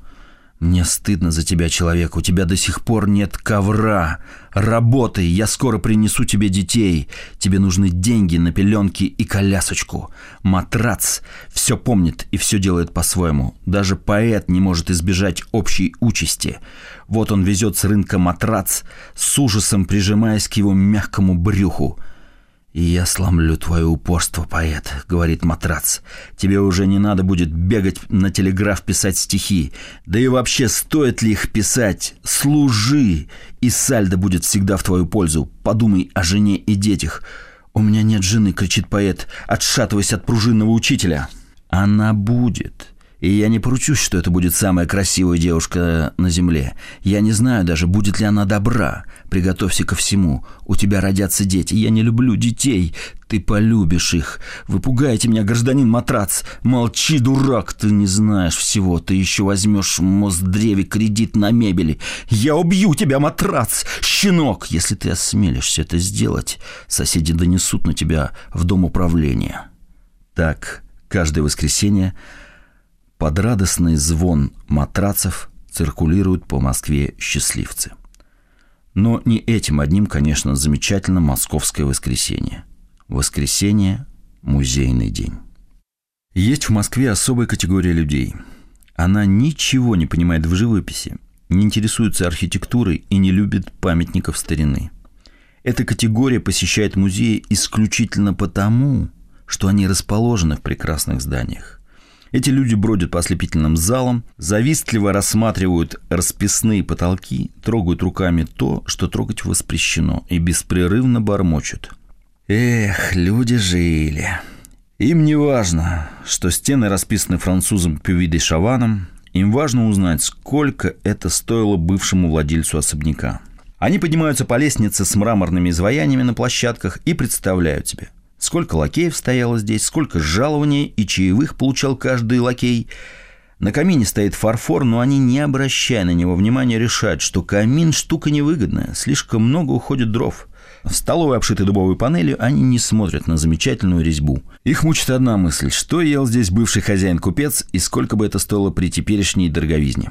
В любом музее можно найти таких людей – в то время как экскурсии бодро маршируют от одного шедевра к другому, такой человек стоит посреди зала и, не глядя ни на что, мочит, тоскуя. Эх, люди жили. Лиза бежала по улице, проглатывая слезы. Мысли подгоняли ее. Она думала о своей счастливой и бедной жизни. Вот если бы был еще стол и два стула, было бы совсем хорошо. И примус, в конце концов, нужно завести. Нужно как-то устроиться. Она пошла медленнее, потому что внезапно вспомнила о ссоре с Колей. Кроме того, ей очень хотелось есть. Ненависть к мужу разгорелась в ней внезапно. «Это просто безобразие», — сказала она вслух. Есть захотелось еще сильнее. «Хорошо же, хорошо, я сама знаю, что мне делать». И Лиза краснее купила у торговки бутерброд с вареной колбасой. Как она не была голодна, есть на улице показалось неудобным. Как-никак, а она все-таки была матрацевладелицей и тонко разбиралась в жизни. Она оглянулась и вошла в подъезд двухэтажного особняка. Там, испытывая большое наслаждение, она принялась за бутерброд. Колбаса была обольстительна. Большая экскурсия вошла в подъезд. Проходя мимо стоявшей у стены Лизы, экскурсанты посматривали на нее – «Пусть видит», — решила озлобленная Лиза. Илья Ильф, Евгений Петров, 12 стульев. Сделано на маяке. Глава 18. Музей мебели. Лиза вытерла платочком рот и смахнула с кофточки крошки. Ей стало веселее. Она стояла перед вывеской «Музей мебельного мастерства». Возвращаться домой было неудобно, идти было некому. В карманчике лежало 20 копеек, и Лиза решила начать самостоятельную жизнь с посещения музея. Проверив наличность, Лиза пошла в вестибюль. Там она сразу наткнулась на человека в подержанной бороде, который, упершись тягостным взглядом в малахитовую колонну, цедил сквозь усы. «Богато жили люди». Лиза с уважением посмотрела на колонну и прошла наверх. В маленьких квадратных комнатах с такими низкими потолками, что каждый входящий туда человек казался гигантом, Лиза бродила минут десять. Это были комнаты, обставленные павловским ампиром, красным деревом и карельской березой, мебелью строгой, чудесной и воинственной. Два квадратных шкафа, стеклянные дверцы которых были крест-накрест пересечены копьями, стояли против письменного стола. Стол был безбрежен. Сесть за него было все равно, что сесть за театральную площадь, причем Большой театр с колоннадой и четверкой бронзовых коняк, волокущих Аполлона на премьеру «Красного мака», показался бы на столе чернильным прибором. Так, по крайней мере, чудилась Лизе, воспитываемой на морковке, как некий кролик. По углам стояли кресла с высокими спинками, верхушки которых были загнуты на манер бараньих рогов. Солнце лежало на персиковой обивке кресел. В такое кресло хотелось сейчас же сесть, но сидеть на нем воспрещалось. Лиза мысленно сопоставила, как выглядело бы кресло бесценного павловского ампира рядом с ее матрацем в красную полоску. Выходило ничего себе. Она прочла на стене табличку с научным и идеологическим обоснованием павловского ампира и, огорчаясь тому, что у нее с Колей нет комнаты в этом дворце, вышла в неожиданный коридор. По левую руку от самого пола шли низенькие полукруглые окна. Сквозь них под ногами Лиза увидела огромный белый двухсветный зал с колоннами. В зале тоже стояла мебель и блуждали посетители. Лиза остановилась.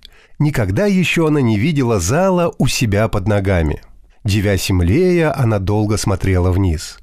Вдруг она заметила, что там от кресел к бюро переходят ее сегодняшние знакомые – Бендер и его спутник, бритоголовый представительный старик. «Вот хорошо», — сказала Лиза, — «будет не так скучно». Она очень обрадовалась, побежала вниз и сразу же заблудилась. Она попала в красную гостиную, в которой стояло предметов сорок. Это была ореховая мебель на гнутых ножках. Из гостиной не было выхода. Пришлось бежать назад через круглую комнату с верхним светом, мебелированную, казалось, только цветочными подушками – она бежала мимо парчевых кресел итальянского возрождения, мимо голландских шкафов, мимо большой готической кровати с балдахином на черных витых колоннах. Человек на этой постели казался бы не больше ореха.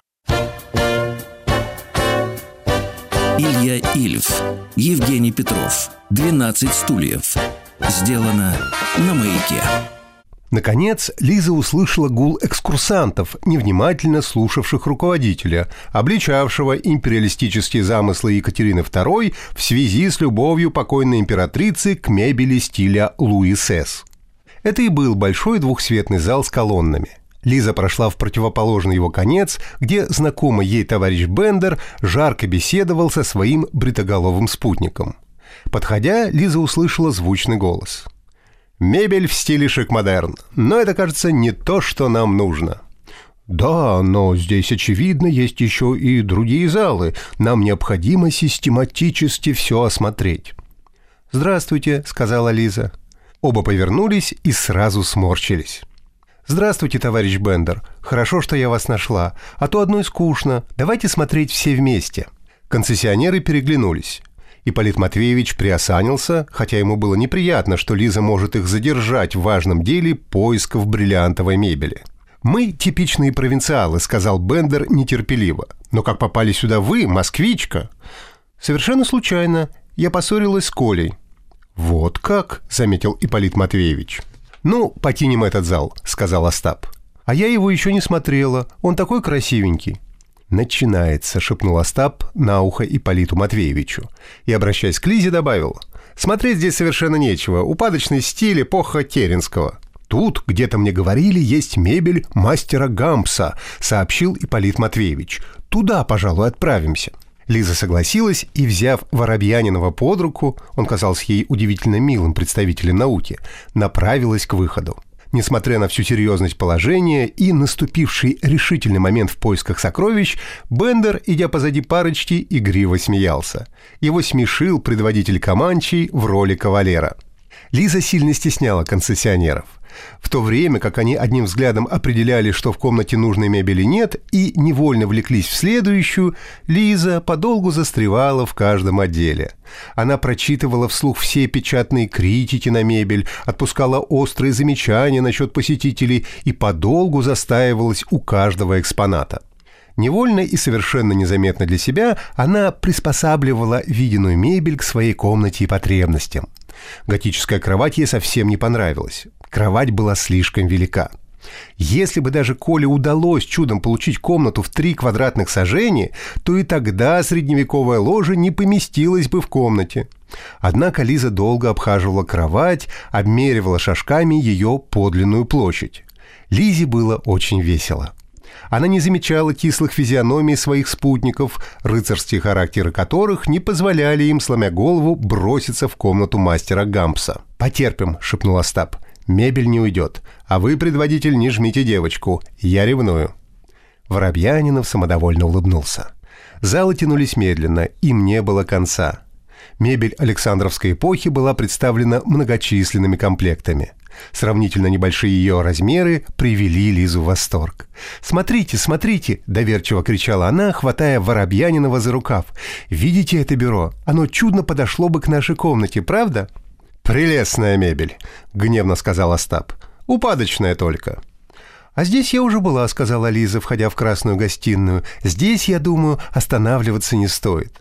К ее удивлению, равнодушные к мебели спутники замерли у дверей, как часовые — «Что же вы стали? Пойдемте, я уже устала». «Подождите», — сказал Ипполит Матвеевич, освобождаясь от ее руки. «Одну минуточку». Большая комната была перегружена мебелью. Гамсовские стулья расположились вдоль стены и вокруг стола. Диван в углу тоже окружали стулья. Их гнутые ножки и удобные спинки были захватывающе знакомы Ипполиту Матвеевичу. Остап испытующе смотрел на него. Ипполит Матвеевич стал красным. «Вы устали, барышня», — сказал он Лизе. «Присядьте-ка сюда и отдохните, а мы с ним походим немного. Это, кажется, интересный зал». Лизу усадили. Концессионеры отошли к окну. «Они?» — спросил Остап. «Как будто они. Нужно более тщательно осмотреть. Все стулья тут. Сейчас я посчитаю. Подождите, подождите». Воробьянинов стал переводить глаза со стула на стул. «Позвольте», — сказал он наконец, — «двадцать стульев. Этого не может быть. Их ведь должно быть всего десять. А вы присмотритесь хорошо. Может быть, это не те стулья?» Они стали ходить между стульями. «Ну», — торопил Остап, — «спинка как будто не такая, как у моих. Значит, не те?» «Не те». «Напрасно я с вами связался, кажется». Ипполит Матвеевич был совершенно подавлен. «Ладно», — сказал Остап, — «заседание продолжается. Стул не иголка, найдется. Дайте ордера сюда, придется вступить в неприятный контакт с администрацией музея. Садитесь рядом с девочкой и сидите, я сейчас приду». «Чего это вы такой грустный?» — говорила Лиза. «Вы устали?» Ипполит Матвеевич отделывался молчанием. «У вас голова болит?» «Да, немножко. Заботы, знаете ли, отсутствие женской ласки сказывается на жизненном укладе». Лиза сперва удивилась, а потом, посмотрев на своего бритоголового собеседника, и на самом деле его пожалела. Глаза у Воробьянинова были страдальческие. Пенсне не скрывала резко обозначившихся мешочков. Быстрый переход от спокойной жизни дела производителя уездного ЗАГСа к неудобному и хлопотливому быту охотника за бриллиантами и авантюриста даром не дался. Ипполит Матвеевич сильно похудел, и у него стала побаливать печень. Под суровым надзором Бендера Ипполит Матвеевич терял свою физиономию и быстро растворялся в могучем интеллекте сына турецко-подданного. Теперь, когда он на минуту остался вдвоем с очаровательной гражданкой Калачевой, ему захотелось рассказать ей обо всех горестях и волнениях, но он не посмел этого сделать. «Да», — сказал он нежно, глядя на собеседницу, — «такие дела. Как же вы поживаете, Елизавета?» «Петровна. А вас как зовут?» Обменялись именами-отчествами. Сегодня в читальном зале «Маяка» Илья Ильф, Евгений Петров, «12 стульев». Продолжение. Сказка любви, дорогой», — подумал Ипполит Матвеевич, вглядываясь в простенькое лицо Лизы. Так страстно, так неотвратимо захотелось старому предводителю женской ласки, отсутствие которой тяжело сказывается на жизненном укладе, что он немедленно взял Лизину лапку в свои морщинистые руки и горячо заговорил о Париже.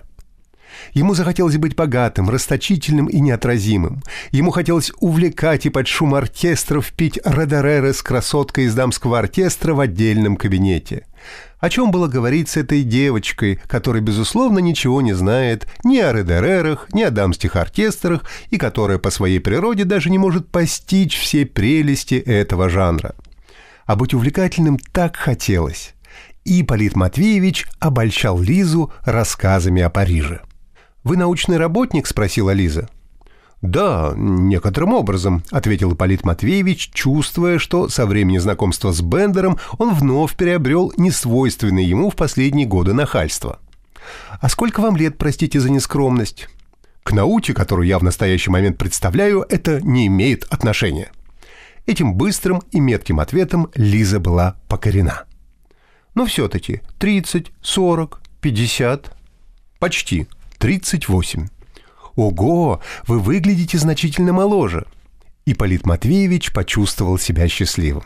«Когда вы доставите мне счастье увидеться с вами снова?» — спросил Ипполит Матвеевич в нос. Лизе стало очень стыдно. Она заерзала в кресле и затасковала.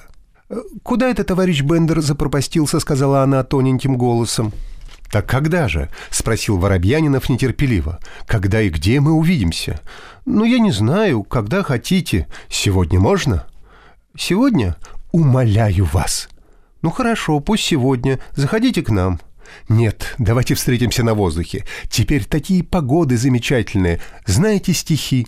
Это май-баловник, это май-чародей веет свежим своим опахалом». «Это Жарова стихи?» М -м, «Кажется. Так сегодня? Где же?» «Какой вы странный.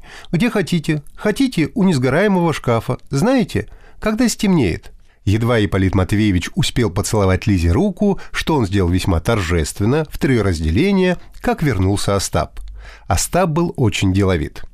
«Простите, мадемуазель», — сказал он быстро, «но мы с приятелем не сможем вас проводить. Открылось небольшое, но очень важное дельце. Нам надо срочно отправиться в одно место». У Ипполита Матвеевича захватило дыхание. «До свидания, Елизавета Петровна», — сказал он поспешно. «Простите, простите, простите, но мы страшно спешим». И компаньоны убежали, оставив удивленную Лизу в комнате, обильно обставленной гамсовской мебелью. «Если бы не я, — сказал Остап, когда они спускались по лестнице, — ни черта бы не вышло. Молитесь на меня. Молитесь. Молитесь, не бойтесь, голова не отвалится. Слушайте, ваша мебель музейного значения не имеет. Ей место не в музее, а в казарме штрафного батальона.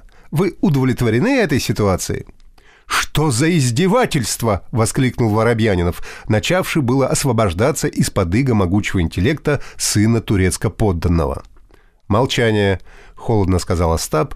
«Вы не знаете, что происходит. Если мы сейчас не захватим нашу мебель, кончено. Никогда нам ее не видать. Только что я имел в конторе тяжелый разговорчик с заведующим этой исторической свалкой». «Ну и что же?» — закричал Ипполит Матвеевич. «Что же сказал вам заведующий?» «Сказал все, что надо, не волнуйтесь. Скажите», — спросил я его, — «чем объяснить, что направленная вам по ордеру мебель из Старгорода не имеется в наличности?» Спросил я это, конечно, любезно, в товарищеском порядке. «Какая это мебель?» — спрашивает он. «У меня в музее таких фактов не наблюдается». Я ему сразу ордера подсунул. Он полез в книги, искал полчаса и, наконец, возвращается. Ну, как вы себе представляете? Где эта мебель? «Продали!» — пискнул Воробьянинов. Представьте себе нет. Представьте себе, что в таком кавардате она уцелела. Как я вам уже говорил, музейной ценности она не имеет. Ее свалили в склад, и только вчера, заметьте себе, вчера, через 7 лет, она лежала на складе 7 лет, она была отправлена в аукцион на продажу. Аукцион глав науки. И если ее не купили вчера или сегодня утром, она наша.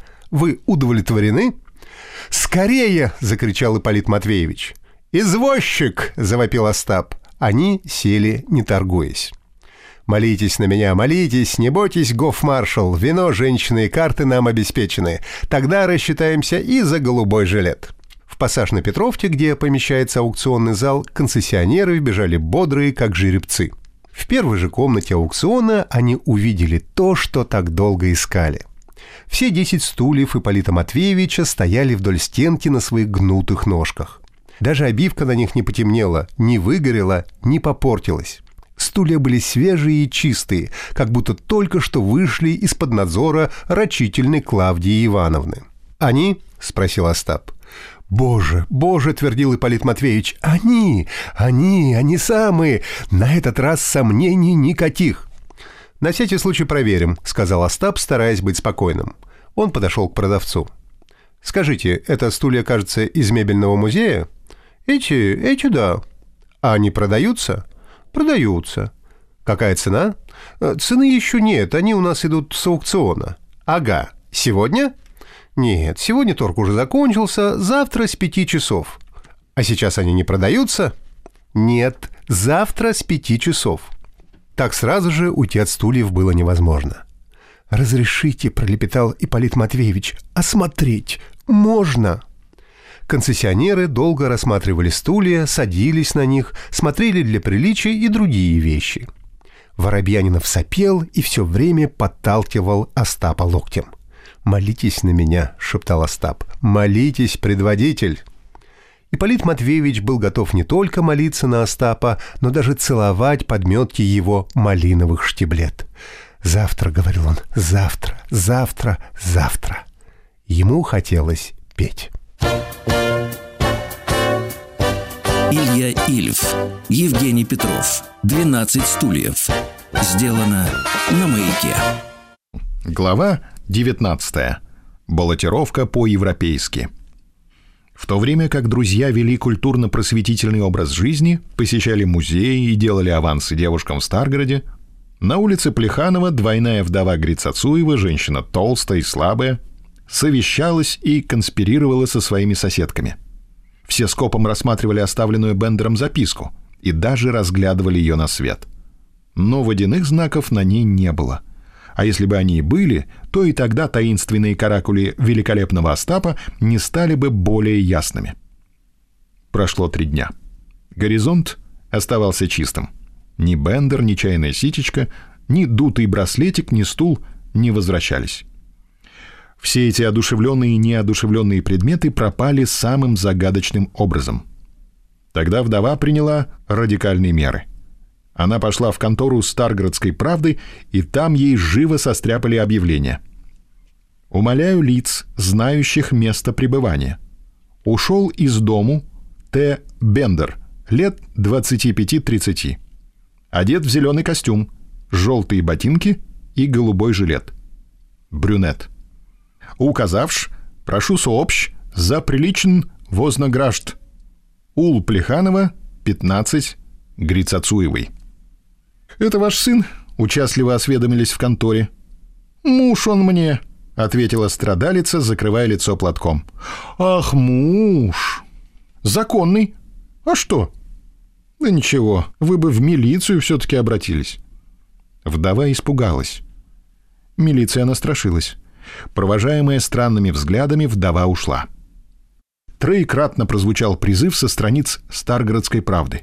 Но молчала великая страна не нашлось лиц, знающих место пребывания брюнета в желтых ботинках. Никто не являлся за приличным вознаграждением.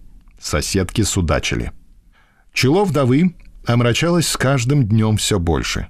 И странное дело, муж мелькнул, как ракета, утащив с собой в черное небо хороший стул и семейное ситечко, а вдова все любила его. Кто может понять сердце женщины, особенно вдовой? К трамваю в Старгороде уже привыкли и садились в него безбоязненно. Кондуктора кричали свежими голосами «Местов нет!» И все шло так, будто трамвай заведен в городе еще при Владимире Красное Солнышко. Инвалиды всех групп, женщины с детьми и Виктор Михайлович Полисов садились в вагоны с передней площадки. На крик «Получите билеты!» Полисов важно говорил «Годовой!» и оставался рядом с вагоновожатым. Годового билета у него не было и не могло быть.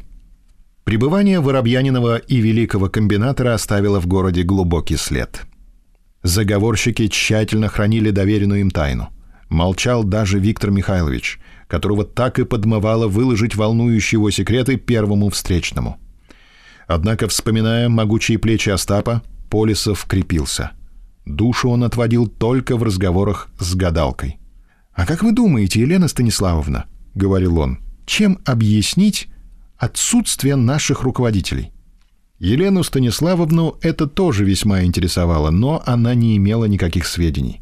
«А не думаете ли вы, Елена Станиславовна, — продолжал неугомонный слесарь, — что они выполняют сейчас особое задание?» Гадалка была убеждена, что это именно так. Того же мнения придерживался, видно, и попугай в красных подштанниках. Он смотрел на Полисова своим круглым разумным глазом, как бы говоря, «Дай семечек, и я тебе сейчас все расскажу. Виктор, ты будешь губернатором. Тебе будут подчинены все слесаря. А дворник дома номер пять так и останется дворником, возомнившим о себе хамом. А не думаете ли вы, Елена Станиславовна, что нам нужно продолжать работу? Как-никак нельзя сидеть, сложа руки. Гадалка согласилась и заметила. А ведь Ипполит Матвеевич герой. Герой, Елена Станиславовна. Ясно. А этот боевой офицер с ним Деловой человек. Как хотите, Лен Станиславна, а дело так стоять не может. Решительно не может. И Полисов начал действовать. Он делал регулярные визиты всем членам тайного общества меча и орала, особенно допекая осторожного владельца одесской бубличной артели «Московские баранки» гражданина Кислярского. При виде Полисова Кислярский чернел, а слова о необходимости действовать доводили боязливого бараночника до умоиступления. К концу недели все собрались у Елены Станиславовны в комнате с попугаем. Полисов кипел. «Ты, Виктор, не болбачи», — говорил ему рассудительный дядьев. «Чего ты целыми днями по городу носишься?» «Надо действовать!» — кричал Полисов. «Действовать надо. А вот кричать совершенно не надо. Я, господа, вот как себе все это представляю. Раз Ипполит Матвеевич сказал, дело святое. И, надо полагать, ждать нам осталось недолго. Как все это будет происходить, нам и знать не надо. А то военные люди есть. А мы часть гражданская, представители городской интеллигенции и купечества. Нам что важно? Быть готовыми. Есть у нас что-нибудь? Центр у нас есть? Нету. Кто станет во главе города? Никого нет. А это, господа, самое главное. Англичане, господа, с большевиками, кажется, больше церемониться не будут. Это нам первый признак. Все переменится, господа, и очень быстро уверяю вас». «Ну, в этом мы и не сомневаемся», — сказал Чарушников, надуваясь. «И прекрасно, что не сомневаетесь. Как ваше мнение, господин Кислярский? И ваше, молодые люди?» Никеша и Владя всем своим видом выразили уверенность в быстрой перемене. А Кислярский понявший со слов главы торговой фирмы «Быстро упак», что ему не придется принимать непосредственно участие в вооруженных столкновениях, обрадованно поддакнул. «Что же нам сейчас делать?» — нетерпеливо спросил Виктор Михайлович. «Погодите», — сказал Дядев. «Берите пример со спутника господина Воробьянинова. Какая ловкость! Какая осторожность! Вы заметили, как он быстро перевел дело на помощь беспризорным? Так нужно действовать и нам. Мы только помогаем детям». Итак, господа, наметим кандидатуры. Ипполита Матвеевича Воробьянинова мы предлагаем предводитель дворянства. Воскликнули молодые люди Никеша и Владя.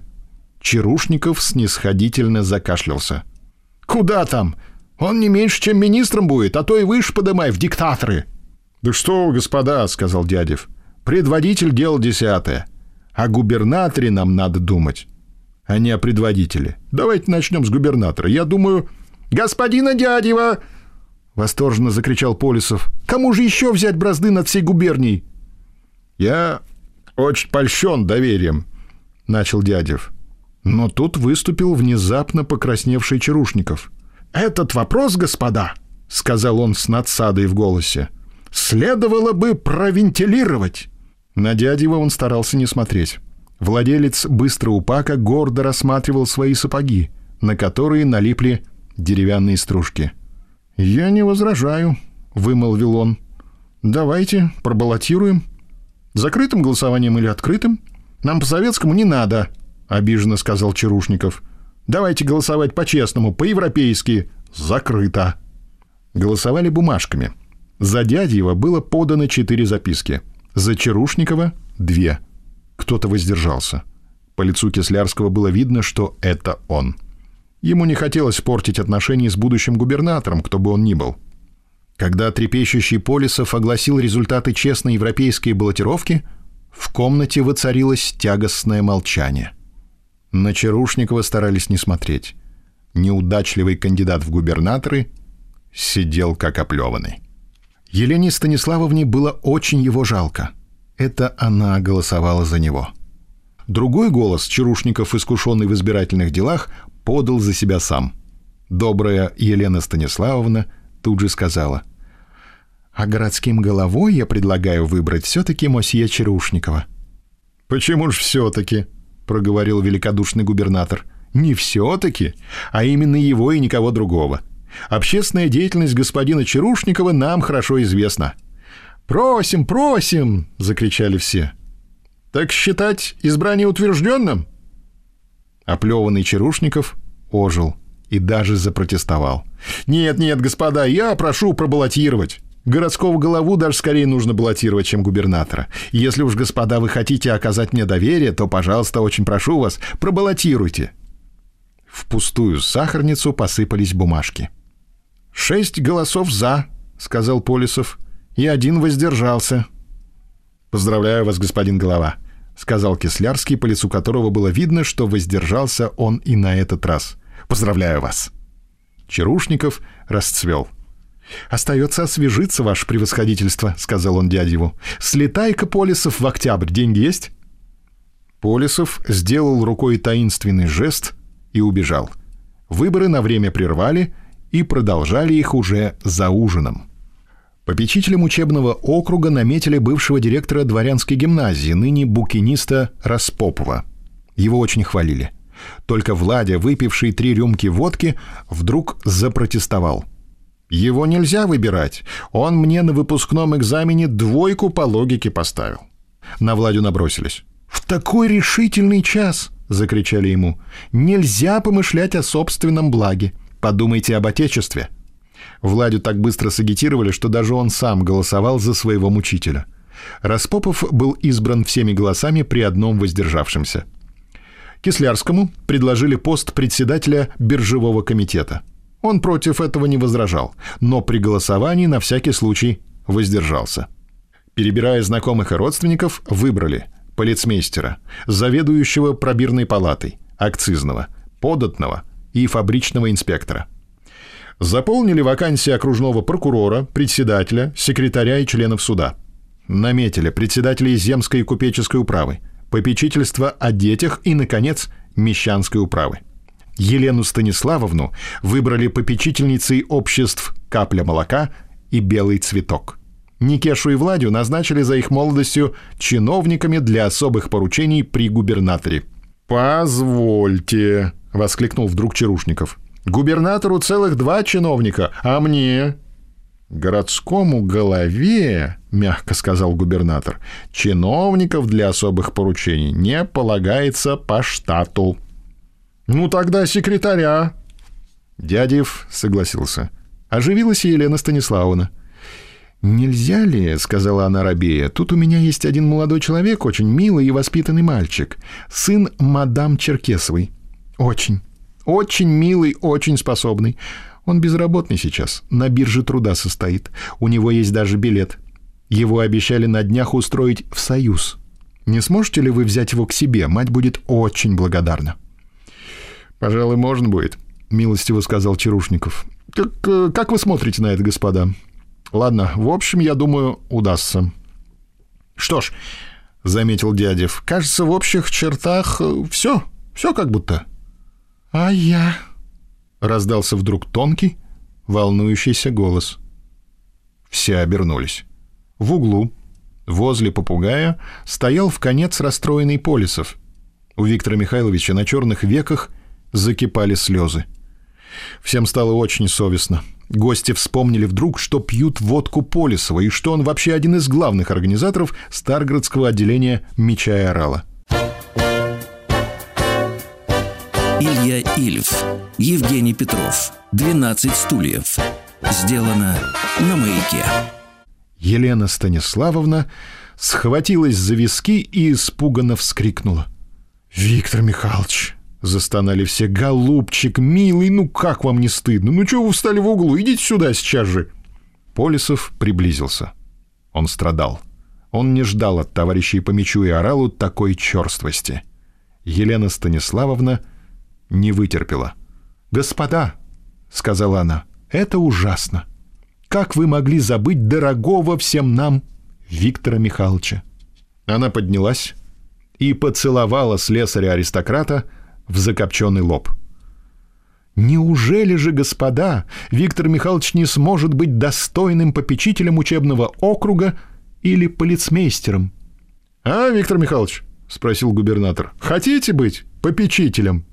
Ну, конечно же, он будет прекрасным гуманным попечителем, поддержал городской голова, глотая грибок и морщась.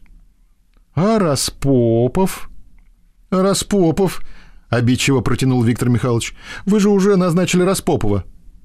Да, в самом деле, куда девать Распопова? В брандмейстеры, что ли? В брандмейстеры! Заволновался вдруг Виктор Михайлович.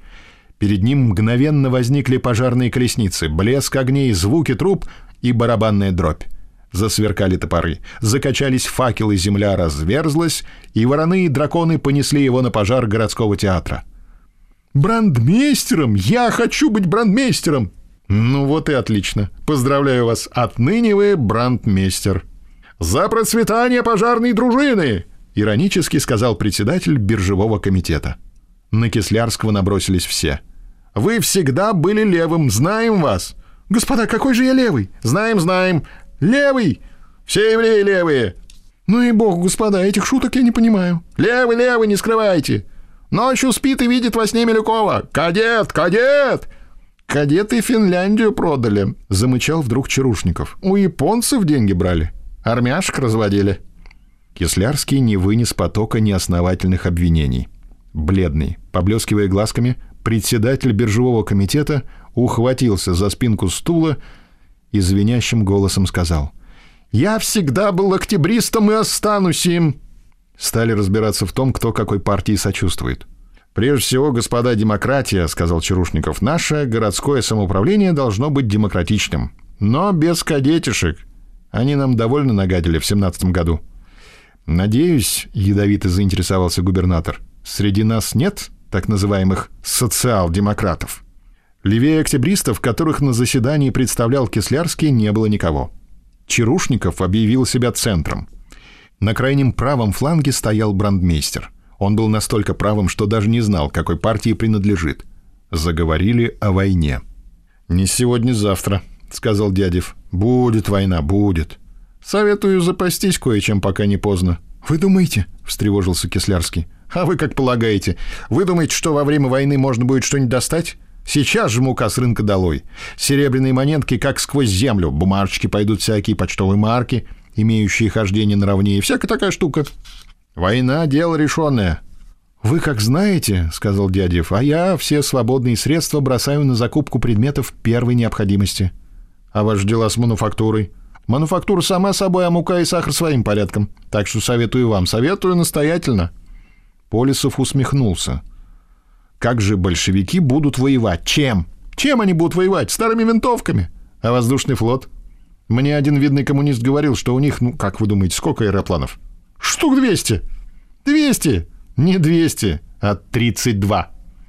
А у Франции 80 тысяч боевых самолетов. Разошлись за полночь. Да, довели большевики до ручки. Губернатор пошел провожать городского голову.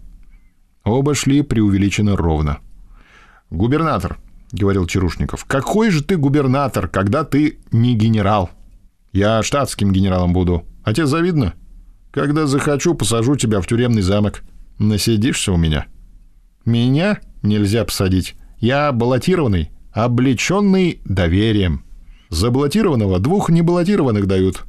«Попрошу со мной не острить!» — закричал вдруг Чарушников на всю улицу. «Что ж ты, дурак, кричишь?» — спросил губернатор. «Хочешь в милиции ночевать?» «Мне нельзя в милиции ночевать», — ответил городской глава. «Я советский служащий». сияла звезда. Ночь была волшебна. На второй советской продолжался спор губернатора с городским головой. Илья Ильф, Евгений Петров, 12 стульев. Сделано на маяке. Глава 20. От Севильи до Гренады. Позвольте, а где же отец Федор? Где стриженный священник церкви Фрола и Лавра? Он, кажется, собирался пойти на Виноградную улицу в дом номер 34 гражданину Брунсу. Где же этот кладоискатель в образе ангела и заклятый враг Ипполита Матвеевича Воробьянинова, дежурящего ныне в темном коридоре у несгораемого шкафа? Исчез отец Федор. Завертело его нелегкое. Говорят, что видели его на станции Попасная Донецких дорог. Бежал он по перрону с чайником кипятку. Взалкал отец Федор. Захотелось ему богатства. Понесло его по России за гарнитуром генеральши Поповой, в котором, надо признаться, ни черта нет. Едет отец по России, только письма жене пишет. Письмо отца Федора, писанное им в Харькове на вокзале своей жене в уездный город Н.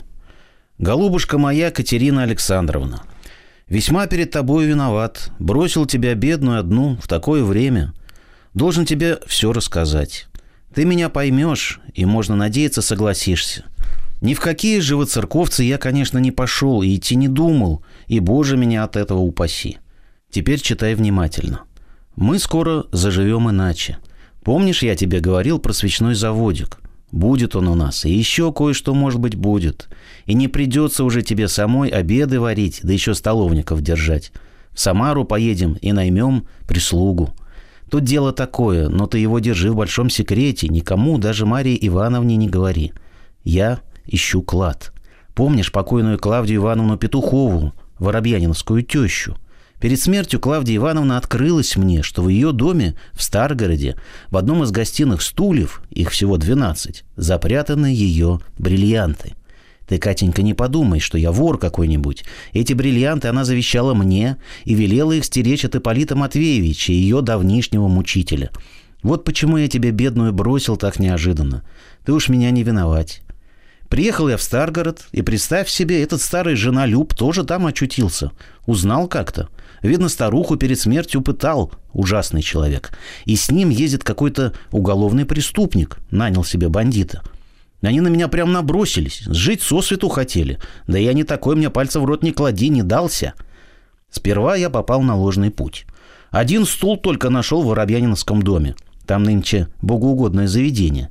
Несу я мою мебель к себе в номера Сорбонна, и вдруг из-за угла с рыканьем человек на меня лезет, как лев, набросился и схватился за стул. Чуть до драки не дошло. Осрамить меня хотели. Потом я пригляделся, смотрю, Воробьянинов – Побрился, представь себе, и голову оголил аферист. Позорится на старости лет. Разломали мы стул, ничего там нету. Это потом я понял, что на ложный путь попал, а в то время очень огорчился. Стало мне обидно, я этому развратнику всю правду в лицо выложил. Какой, говорю, срам на старости лет, какая, говорю, дикость в России теперь настала, чтобы предводитель дворянства на священнослужителя Акилев бросался и за беспартийность упрекал. Вы, говорю, низкий человек, мучитель Клавдии Ивановны и охотник за чужим добром, который теперь государственное, а не его. Стыдно ему стало, и он ушел от меня прочь. В публичный дом должно быть. А я пошел к себе в номера Сорбонны и стал обдумывать дальнейший план. И сообразил я то, что дураку этому бритому никогда бы в голову не пришло. Я решил найти человека, который распределял реквизированную мебель. Представь себе, Катенька, недаром я на юридическом факультете обучался, пошло на пользу. Нашел я этого человека, на другой же день нашел. Варфоломеич, очень порядочный старичок. Живет себе со старухой-бабушкой, тяжелым трудом хлеб добывает. Он мне все документы дал. Пришлось, правда, вознаградить за такую услугу. Остался без денег, но об этом после. Оказалось, что все 12 гостиных стульев из Воробьяниновского дома попали к инженеру Брунсу на Виноградную улицу, дом номер 34.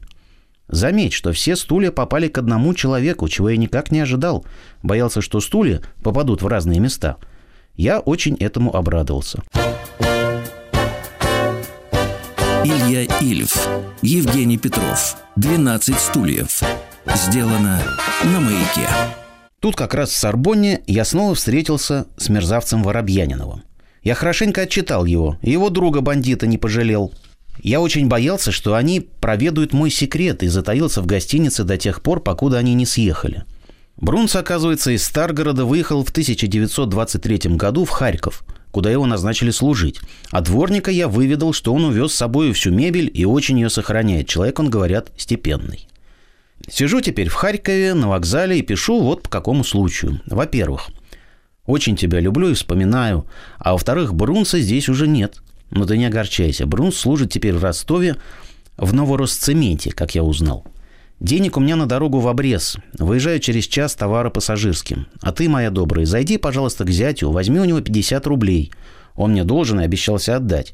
И вышли в Ростов. Главный почтамт до востребования Федору Иоанновичу Вострикову. Перевод в видах экономии пошли почтой. Будет стоить 30 копеек. Что у нас слышно в городе, что нового? Приходила ли к тебе Кондратьевна? Отцу Кириллу скажи, что скоро вернусь. Мол, к умирающей тетке в Воронеж поехал. Экономим средства. Обедает ли еще Евстигнеев? Кланяйся ему от меня. Скажи, я к тетке уехал. Как погода? Здесь, в Харькове, совсем лето. Город шумный, центр Украинской республики. После провинции, кажется, будто за границу попал. Сделай. Первое. Мою летнюю рясу в чистку отдай. Лучше 3 рубля за чистку отдать, чем на новую тратиться. Второе. Здоровье береги. Третье. Когда гуленьки будешь писать, упомяни невзначай, что я к тетке уехал в Воронеж. Кланяйся всем от меня. Скажи, что скоро приеду. Нежно целую, обнимаю и благословляю. Твой муж Федя. Нота Бене. Где-то теперь рыщет Воробьянинов. Любовь сушит человека. Бык мычит от страсти, петух не находит себе места. Предводитель дворянства теряет аппетит. Бросив Остапа и студента Иванопола в трактире, Ипполит Матвеевич пробрался в розовый домик и занял позицию у несгораемой кассы – он слышал шум отходящих в Кастилию поездов и плеск отплывающих пароходов. Гаснут дальние альпухары, золотистые края. Сердце шаталось, как маятник. В ушах тикало. На призывный звон гитары «Выйди, милая моя». Тревога носилась по коридору. Ничто не могло растопить холод несгораемого шкафа. От Севильи до Гренады, в тихом сумраке ночей, в пеналах стонали граммофоны, раздавался пчелиный гул примусов – раздаются серенады, раздается звон мечей. Словом, Ипполит Матвеевич был влюблен до крайности в Лизу Калачеву. Многие люди проходили по коридору мимо Ипполита Матвеевича, но от них пахло табаком, или водкой, или аптекой, или суточными щами. Во мраке коридора людей можно было различить только по их запаху или тяжести шагов. Лиза не проходила, в этом Ипполит Матвеевич был уверен. Она не курила, не пила водки и не носила сапог, подбитых железными дольками. Йодом или головизной пахнуть от нее не могло. От нее мог произойти только нежнейший запах рисовой кашицы или вкусно изготовленного сена, которым госпожа Нордман Северова так долго кормила знаменитого художника Илью Репина. Но вот послышались легкие неуверенные шаги. Кто-то шел по коридору, натыкаясь на его эластичные стены и сладко бормоча. «Это вы, Елизавета Петровна?» – спросил Ипполит Матвеевич зефирным голоском. В ответ пробасили – Скажите, пожалуйста, где здесь живут фефекорны? Тут в темноте ни черта не разберешь». Ипполит Матвеевич испуганно замолчал. Искатель пефекорнов недоуменно подождал ответа и, дождавшись его, пополз дальше. Только к девяти часам пришла Лиза. Они вышли на улицу под карамельно-зеленое вечернее небо. «Где же мы будем гулять?» – спросила Лиза. И Полит Матвеевич поглядел на ее белое светящееся лицо и вместо того, чтобы прямо сказать «Я здесь, и не Зилья, стою под окном», начал длинно и нудно говорить о том, что давно не был в Москве, и что Париж не в пример лучше Белокаменной, который, как ни крути, остается бессистемно распланированной большой деревней. Помню я Москву, Елизавета Петровна, не такой. Сейчас во всем скаредность чувствуется, а мы в свое время денег не жалели. В жизни живем мы только раз. Есть такая песенка – Прошли через весь Причистинский бульвар и вышли на набережную к храму Христа Спасителя. За Москворецким мостом тянулись черно-бурые лисьи хвосты. Электрические станции Магеса дымили, как эскадра.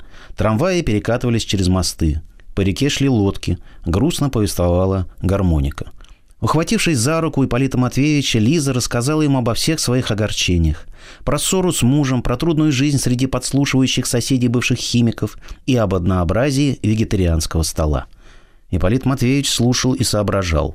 Демоны просыпались в нем. Мнился ему замечательный ужин. Он пришел к заключению, что такую девушку нужно чем-нибудь оглушить. «Пойдемте в театр», — предложил Ипполит Матвеевич. «Лучше в кино», — сказала Лиза. «В кино дешевле». «О, при чем тут деньги? Такая ночь, и вдруг какие-то деньги!» Совершенно разошедшиеся демоны, не торгуясь, посадили парочку на извозчика и повезли в кино «Арс». Ипполит Матвеевич был великолепен. Он взял самые дорогие билеты. Впрочем, до конца сеанса не дотерпели. Лиза привыкла сидеть на дешевых местах вблизи и плохо видела из дорогого 34-го ряда. Вы слушали роман Ильи Ильфа и Евгения Петрова «12 стульев». Читали Владислав Тимкин, Алексей Мясников, Вагия Севумян, Игорь Ружейников, Юрий Макеев, Вахтанг Махарадзе, Павел Картаев, Владислав Тарасов. Запись радиостанции «Маяк». 2023 год. Еще больше подкастов «Маяка» насмотрим.